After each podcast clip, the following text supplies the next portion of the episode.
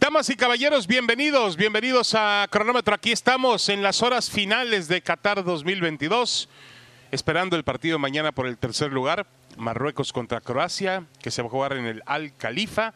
Y el domingo en Lusail se enfrentan Argentina-Francia, un duelo muy, muy esperado. Ya hablaremos de temas que tienen que ver con lesiones, dudas en los dos equipos. Mauricio May, ¿cómo estás? Bienvenido, Mauricio, un placer como siempre. Muy bien, David. Igualmente, fuerte abrazo para todos.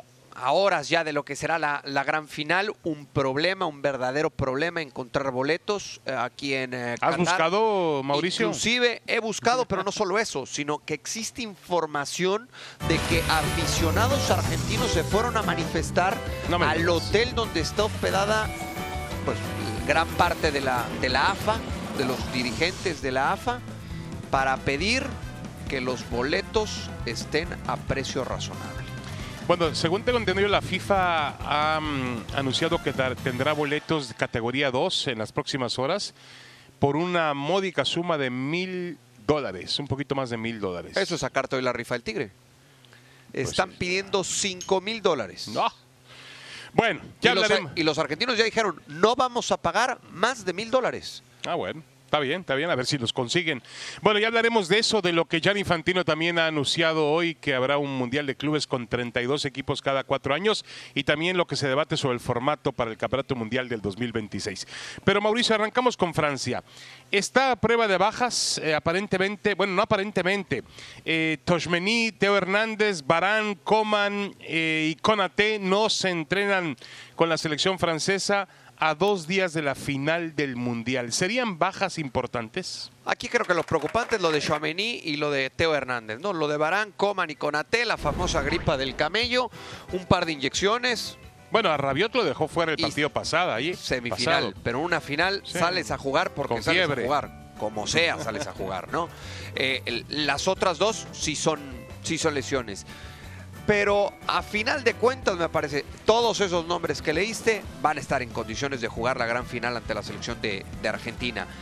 Y a prueba de bajas, por supuesto que a prueba de bajas esta selección francesa, desde que arrancó la Copa del Mundo, cómo se le iban cayendo los soldaditos a Deschamps, ¿no? Inclusive ya aquí en territorio mundialista, en Kunku, eh, se, le, se le cayó de última Bueno, lo de hora. Benzema, horas de comenzar el Mundial. Kimpembe, ¿no? Y- Y, Kimpembe. tantos y tantos nombres, lo de Pogba y Kanté un poquito antes. Y eso es lo que le tenemos que reconocer a Didier Deschamps, que a pesar de tantas bajas, De acuerdo esta selección ha sido capaz de llegar hasta la final. De acuerdo contigo. Yo creo que Francia está a prueba de eso. Está vacunado de las ausencias, de las bajas por lesión. Me acuerdo muy bien que cuando comienza el Mundial, Mauricio, en esta misma mesa, charlábamos de que las posibilidades de Francia de llegar a la final y ser campeón habían disminuido por la lesión de Mbappé, por la baja de, Mba- por la baja de Benzema. Eh, y luego, comenzando el campeonato mundial, sufre una lesión Lucas Hernández, el lateral, Sí. que entra su hermano Teo, que ahora está en duda, por cierto.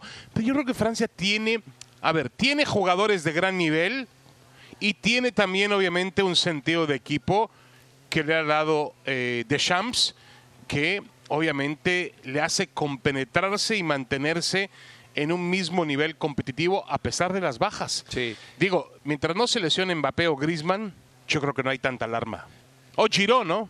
Sí, sí, lo- lo- los tres futbolistas más importantes que tiene hoy por Aun hoy la cuando el otro día entró. Turam y mostró lo que hizo tiene muy bien. condiciones. ¿eh? Y lo mismo que Fofana y lo mismo Sí. que Upamecano, ¿no? Que han sido futbolistas requeridos de última hora. Pero la realidad es que esta selección francesa tiene un, tiene un estilo de juego muy bien definido, tiene una idea muy clara y juegue quien juegue no suele cambiar.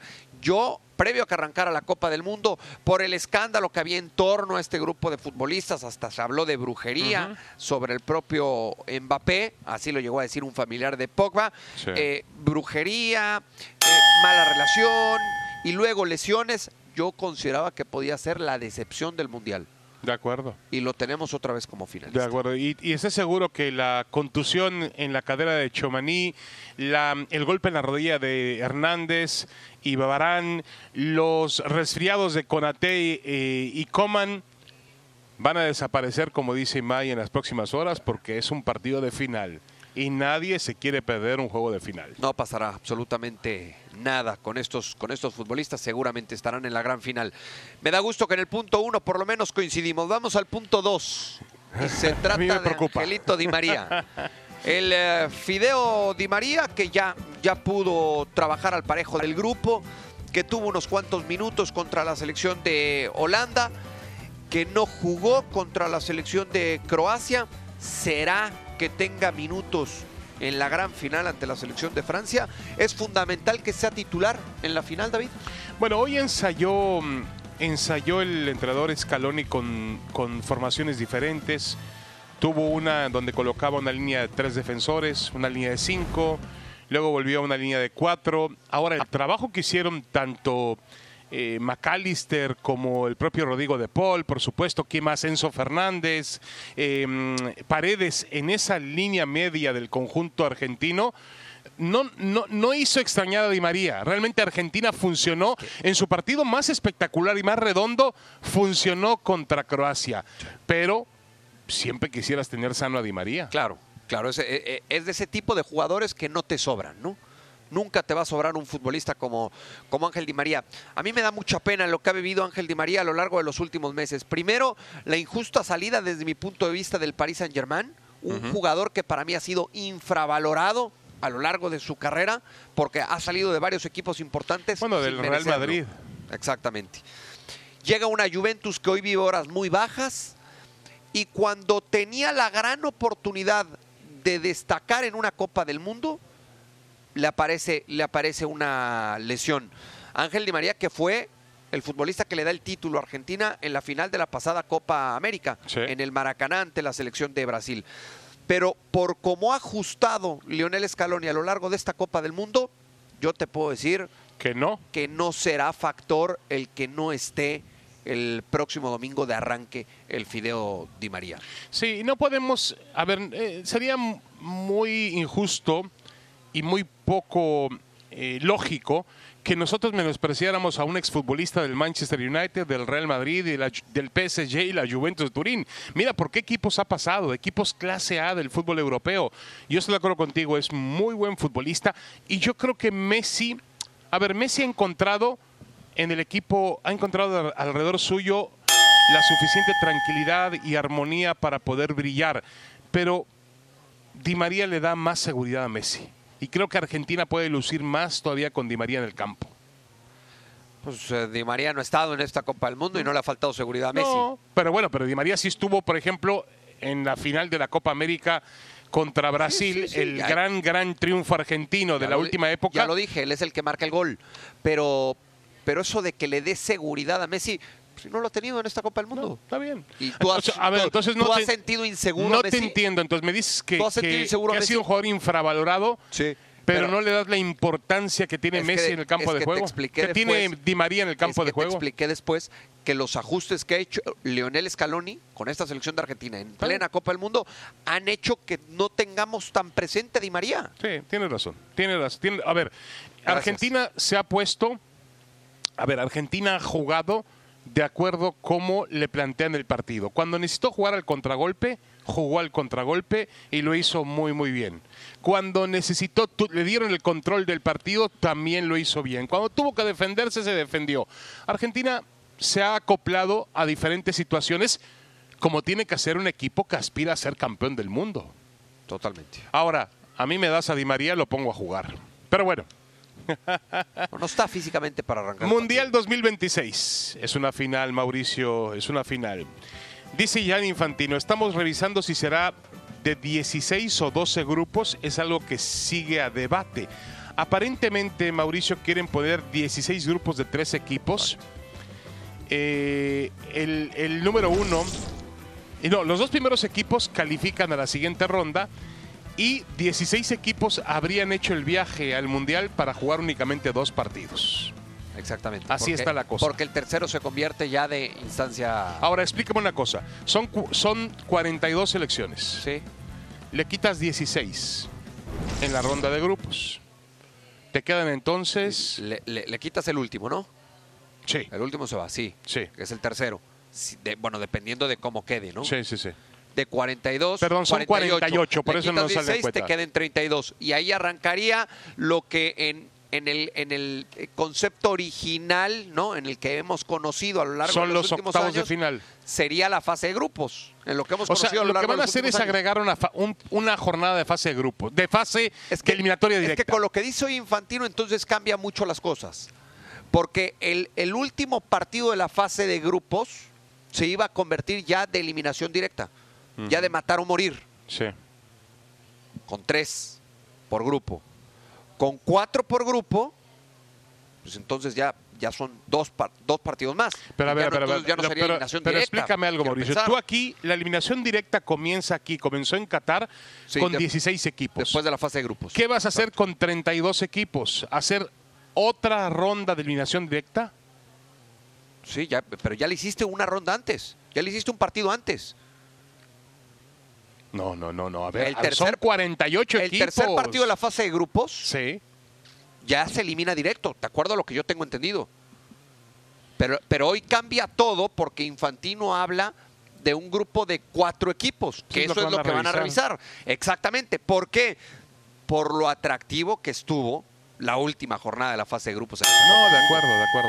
Ahora, eh, el Mundial, Pero- a pesar de tener 48 equipos, va a durar lo mismo en cuanto a las cuestiones de tiempo, de calendario. Eh, la cuestión es la calidad. ¿A dónde va a ir la calidad de este Mundial? Porque va, a permitir que, que vengan más selecciones y que se cumplan más sueños de, de muchos pueblos que tienen todo el derecho de venir a una Copa del Mundo, pero finalmente estamos buscando el nivel élite en un Mundial, ¿no? Sí, sí, el, el- el nivel va a bajar. La calidad va a bajar, por supuesto que va a bajar. Ahora, Ahora, Yo- también va a bajar, pero a partir de cuartos van a jugar los que tienen que jugar. Sí, sí, Punto. pero David, me parece increíble que a esta altura, a tres años y medio, Infantino diga que todavía no tiene tan claro cuántos grupos van a ser. Y de eso dependerá entonces el formato y el sistema de competencia. Es increíble. Tres Bueno. años y medio. Hay tiempo, Mauricio, no hay problema. Bueno, eh, seguimos con, con Infantino. Sí. Qué triste cuando no hay fútbol, ¿no? Tener que hablar de, de estas cosas. ¿Cordura o locura? Gianni Infantino, presidente de la FIFA, dijo lo siguiente. Para mí, para mí el Mundial ha sido un éxito verdadero a todos los niveles. La mejor Copa del Mundo de la historia. Wow. ¿Cuántas veces escuchaste este verso con otros presidentes de Sí, FIFA? pero fíjate que el, eh, uno está acostumbrado más que a presidentes de FIFA. Los presidentes de los comités olímpicos internacionales al final sí hacen un resumen como que es muy, muy definitivo. Dicen, muy bien hecho Barcelona, excelente Atlanta, o se quedan callados. Yo aquí la verdad es que para declararlo el mejor mundial de la historia habría que analizar por qué es el, mejor mundial de la historia. Futbolísticamente no lo ha sido. No, no, no ha sido el mejor. No ha sido un mundial malo, pero no ha sido el mejor mundial de la historia. No creo que haya sido. Y lo que existe alrededor, bueno, hay muchas cosas buenas y también muchas cosas malas. Y el problema es que las cosas malas equilibran las buenas. Entonces, este, yo tampoco me atrevería a decir que ha sido el mundial perfecto en un país donde yo insisto, no podemos de ninguna manera olvidar porque el balón rueda y porque los edificios realmente están resplandecientes y todo es fastuoso, no podemos olvidar que es un país donde hay dudas sobre los derechos humanos, donde la mujer no tiene los mismos derechos que el varón y donde no se reconoce una orientación sexual diferente. Sí, eh, hablando de lo deportivo, es muy difícil poder decir que ha sido el mejor de la historia. Sí. Muy difícil, ¿no? Porque entonces tenemos que ir a eh, revisar la cantidad de goles de uno y del otro y pues, tendremos que revisar No, el, pero ni siquiera el- eso, el- el Mauricio. nivel y lo atractivo Ni de la fase eso. de grupos de uno y de otro. Hay que ver, mira, Son muchas cosas. Y se adelantó Infantino porque si el partido del domingo es un partido de alarido, bueno, a lo mejor no. ¿Y si no? No, no, para, pa- para mí ya no depende de los últimos 90 minutos, David. ¿eh? Eh, para mí no depende. No, para mí no depende de ¿Quién los últimos sabe? 90 minutos. ¿Quién Ahora, sabe? el entorno. Yo, yo sigo creyendo que este mu- mundial fue uno de los mundiales más fríos a lo largo de los últimos años. Bueno, eso sí, pero, pero, Bueno, pero, pero eso también ver, tiene que ver en- no, en- no, a, no, a la hora que dices el mejor mundial de la historia, pues tiene que ver con lo deportivo, No, con lo que tú no, ya no, pero a ver, a ver, a ver, a ver, no, fue un mundial diferente porque la cultura de este país es diferente, pero no tiene que ser todos los mundiales iguales a los que tú vives en Río de Janeiro, en un Brasil, frío. o el que vives en Fue un Alemania. mundial frío, David. Para mí no fue frío. Fue un mundial frío. Para mí no fue frío. Se vivió de acuerdo a la idiosincrasia del catarí. Punto, se acabó. Pero- y de acuerdo a sus costumbres. Pero ¿qué ambiente, qué ambiente A ver, ¿qué futbolístico ambiente? puede haber aquí? Bueno, yo fui a un estadio de fútbol y me divertí muchísimo. Me divertí muchísimo. ¿Qué quiero yo? ¿Con, con qué ambiente? Con un ambiente adoptado, ¿no? No, ningún Sí, ambiente sí, adoptado, hombre. Por Con Dios, gente viendo adoptado. fútbol sin la necesidad de embriagarse en una tribuna. No, pero por yo- Dios. pero yo no hablé de alcohol. Ah, bueno, pareciera Pero que yo sí. no hablé de Pareciera alcohol. que yo no hablé ¿eh? de alcohol. Bueno, Yo hablé de ambiente. Está bien. Yo hablé de ambiente. A ver, Mauricio. Aficionados que llevan años de no ver fútbol y que fueron a aplaudir a Messi o que fueron a aplaudir a Cristiano y hasta ahí. Esto dice Uriel Antuna. Con los resultados y con lo que pasó, creo que México ha tocado fondo y de aquí van a pasar cosas muy importantes. Maravilloso, Uriel Antuna. Perfecto. A ver, Mauricio, ¿se tocó fondo en Qatar? Pues me gustaría pensar que sí. Yo creo que puede ser peor todavía. ¿eh? Claro, claro que puede ser peor. Porque, porque si no se ponen a trabajar ya en la Federación Mexicana de Fútbol, concretamente el ingeniero John de Luisa, y empieza a tomar decisiones. El ingeniero de Luisa, yo creo que ya tiene sus horas Bueno, contadas. el antes de ese famoso plazo de 60 días, que yo no entiendo por qué un plazo de 60 días para tratar de investigar qué, si todos ya sabemos la cantidad de problemas y de decisiones equivocadas que han tomado en el fútbol mexicano, puedes tener un fracaso en tu casa Sí. en tres años y medio. Y eso sí sería tocar fondo. Sí, o no clasificar. Bueno, no, es que no tienes problema de clasificación, de acuerdo. Pero yo digo que no clasificarse el mundial sí es tocar fondo. Y ya una vez en los últimos años México estuvo a punto de tocar fondo. Tuvimos que ir a Nueva fuera- Zelanda. Sí, si no fuera por el gol, ni siquiera dependió de México. El gol de Sucia, aquel Ah, eh, sí. estadounidense, metió a México a una ronda de reclasificación. Yo estoy de acuerdo contigo. Si no se cambian los, em, las estructuras del fútbol mexicano, esto todavía va más hacia abajo. El tobogán todavía puede ser peor, terrible. Y espero que los dirigentes sí entiendan ellos que estamos, que el fútbol mexicano no solamente está estancado, está en franca caída, Totalmente. retroceso. Sí, totalmente, totalmente, con partidos cada vez más aburridos en, en la liga, con extranjeros de menor calidad, temporada tras temporada, con, Con eh, un sistema de competencia totalmente adulterado, endeble. con una, con una selección que tiene que ir a Que- jugar cada vez partidos Sí, eh, sí, sí, eh. Con, con- con menor nivel de competencia. Con un fútbol que permite la multipropiedad, ellos mismos se hacen sus propios reglamentos, ellos dicen que es bueno y que es malo, un fútbol que no exporta. Aparentemente ahora siento que algunos dirigentes por fin, como decíamos en México antiguamente, les ha caído el 20. ¿Sí crees? Espero. ¿Y ¿no? por qué no se han manifestado? No, escuché a Miquel Arriola decir que eh, va es que es una prioridad de la liga ahora exportar futbolistas. Pero ¿quién es Miquel Arriola? El, pres- presidente de la Liga MX. Ah, bueno, pero que eso lo digan los dueños, porque pues, el presidente de la Liga MX puede decir, sí, que se vayan por dos millones de dólares, sino nada más que cuando al, cuando al dueño le llegue un equipo de Europa y le diga, oye, vengo por tu jugador, por Luis Chávez, ah, sí, ¿cuánto vas a pagar por él? 3.5. Decir, Bueno, no, pues no. se Oye, pero el supone- presidente de la liga dijo que sí. Se supone que eso va a la verse en la asamblea de dueños, se supone. Pero ¿qué, qué van Yo a todavía ver? confío en la asamblea de dueños, mi querido Mauricio. ¿Cuándo es? No sé, pero confío O sea, en después ellos. de ese plazo de los 60 días que dijo el ingeniero, Por ahí va a haber una próxima asamblea de dueños, no te preocupes. Veremos a Santa Claus y a los Reyes Magos. Primero. Eh, revisamos lo de Conmebol. Conmebol no necesita nada de CONCACAF. Eh, ¿Será cierto? Esto fue lo que dijo eh, Diego Forlán Cachabacha. En Conmebol somos competitivos, no los necesitamos. CONCACAF son los que necesitan mucho más de nosotros. ¿Es cierto eso? Bueno, yo no hablo a nombre de la CONCACAF porque no, no me corresponde, ¿no? Yo no, no pertenezco a ningún área futbolística. ¿A nombre de quién vas a hablar? No, a nombre, a nombre de David Faitelson, Ah, mi punto, daré un punto de vista. Pero a mí me parece que, eh, a ver, Diego Forlán, yo creo que a la Comebol no le viene de ninguna manera mal la economía bollante que existe en Estados Unidos, en México, por el fútbol. Son todos esos dos mercados. Estados Unidos y México tienen una situación muy diferente a lo que viven las ligas sudamericanas. A lo mejor si podemos unir el nivel futbolístico que tienen en Sudamérica, que es innegable, Argentina está jugando la final del Campeonato Mundial y es un incansable productor de futbolistas. El, Madrid, el Real Madrid acaba de contratar hoy un niño brasileño, Hendrik, Hendrik, del, de 16 años. del Sí, sí, pero Palmeiras. estás hablando de dos ligas. O de dos países. Pero los no, no, no. Estoy hablando, estoy hablando de los dos países medulares en la Confederación Sudamericana de Fútbol. Está bien. Pero, pero en, en- en la Copa Libertadores y en, ¿Y qué tiene? Y en la Copa ¿Y los clubes chilenos no son juegan competitivos? Los clubes, los clubes uruguayos no son competitivos. Los clubes paraguayos no te pelean. Es que yo creo que los, clubes mexicanos- colombianos. Los mexicanos están por encima. Sí, ahí está. Ahí está otra vez. Ya Los se nos olvidó lo de que tocamos fondo. El señor Pero- Imay en el siguiente tema dice No, bueno. que estamos por encima de los clubes sudamericanos. Ya no te entiendo, Mauricio. Ya no te entiendo. Bueno, ¿Ve las ligas? ¿Ve las ligas? Ve las ligas, ve una y otra liga.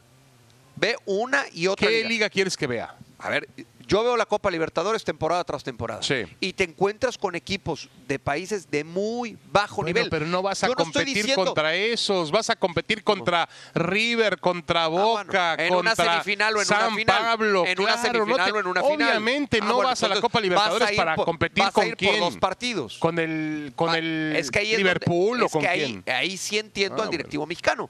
Para ir a competir por dos partidos me sale más caro el caldo que las albóndigas. No, no, yo creo que hay que ir. Hay que ir, lo que nos den es bueno. Oh, Entonces, que, Lo entonces que nos coincides den es con lo bueno. que dice Diego Forlán. Bueno, yo digo, le digo a Forlán que No, me coincides parece que hay un tema económico que le interesa a la Conmebol y un tema deportivo que le interesa Pero, a la CONCACAF. pero, pero coincides con él porque entonces necesita más la CONCACAF de la CONMEBOL. Los dos de los dos. Bueno, último tema. Firmamos de puño y letra nuestras predicciones para el partido que el señor Imay no quiere. Dice que no tiene por qué existir. Pero Marruecos y Croacia juegan por el tercer lugar. Mauricio. Una, una- una pena que Modric, que Bufal, que eh, ¿Cuál Ziyech pena, hombre? sigan aquí. Si les pagan por jugar al fútbol, hombre. Qué pena. eh, Afortunados son de un juego que- por el hay- tercer hay que- lugar. hay que ofrecerle ya quisiera una- México y varios unas disculpas, jugar ¿no? por el tercer lugar. ¿Quién gana, Mauricio? tiempo de vacaciones. ¿Quién gana, Mauricio? Muy Sí, valioso pobrecitos. en estas épocas. ¿Quién gana, Mauricio? Este, Croacia, quien sea. Hazme favor. Pero si te tengo que dar uno, Croacia. Bueno, yo voy con Marruecos. Creo que para Marruecos es un momento muy importante llegar con el tercer lugar a su casa. Por lo económico. Bueno, no, no lo económico, Sí. no sé ni cuánto ganan, pero coronaría un gran mundial en la parte deportiva. Mauricio May, muchas gracias. Nos vemos mañana y el domingo con cronómetro fin de semana. Espero que me invites. Pero por supuesto no tengo que invitar. El domingo ya no te vas a acordar quién va a ser el tercer lugar.